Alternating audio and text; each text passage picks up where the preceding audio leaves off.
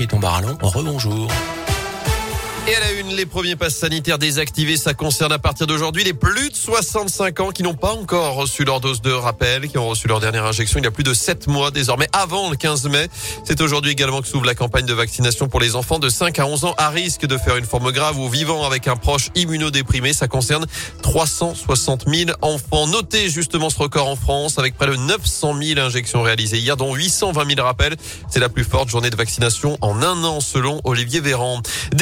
Justement au centre de vaccination de Rouen. D'après le progrès, un agent de sécurité affecté au centre de vaccination installé au Fuyant a été agressé samedi et hier matin par les personnes qui venaient sans rendez-vous et qui s'agaçaient pour l'un de ne pas être pris en charge, la seconde que sa mère ne soit pas vaccinée prioritairement. Dans ce contexte, un purificateur d'air révolutionnaire testé à saint une arme de plus pour lutter contre le Covid. Le décontaminateur d'air Killvid créé par la start-up Gamma Pulse est en tout cas étudié de près par cinq chercheurs de l'école des mines de Saint-Etienne.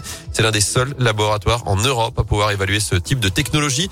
Le dispositif est testé en conditions réelles depuis une grosse semaine. Ça va durer encore un mois. Jérémy Pourchet, directeur de recherche à l'école des mines de saint chapote cette batterie de test. L'objectif vraiment de ces dispositifs, hein, c'est d'améliorer ce qu'on appelle la qualité microbiologique de l'air, c'est-à-dire de diminuer le nombre de bactéries ou de virus qui peuvent être présents dans l'air. Pour faire simple, une première étape qui consiste à évaluer vraiment le potentiel de la technologie pour tuer des virus. Et pour celui-là en particulier, on a pu montrer que si on mettait un million de virus à l'entrée du purificateur, bah, tous étaient tués. Il y a une seconde étape qui est vraiment cruciale euh, dans cette évaluation. C'est maintenant qu'on sait qu'il y a un dispositif qui de tuer les virus, de dire combien de purificateurs il faut mettre dans une pièce qui fait tant de mètres carrés. Par exemple, si on est en train de manger donc sans masque, euh, si on prend l'exemple d'un restaurant, l'étape entre guillemets de la vraie vie, c'est-à-dire d'évaluer comment on peut l'utiliser pour que ça soit euh, efficace, notamment dans le cadre de cette pandémie de Covid-19. Et la commercialisation est attendue pour le premier semestre 2022. Ce purificateur d'air Killvid devrait coûter plusieurs milliers d'euros.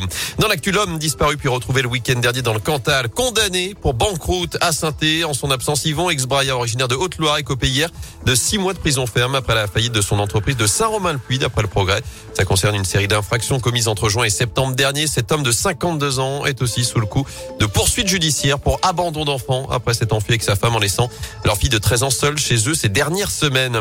À saint un enfant de 5 ans grièvement brûlé après avoir joué avec des allumettes. Le t-shirt du petit garçon a pris feu hier midi à la Cotonne.